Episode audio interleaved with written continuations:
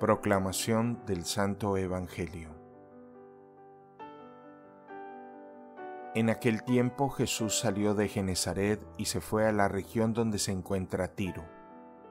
Entró en una casa, pues no quería que nadie se enterara de que estaba ahí, pero no pudo pasar inadvertido. Una mujer que tenía una niña poseída por un espíritu impuro se enteró enseguida, fue a buscarlo y se postró a sus pies.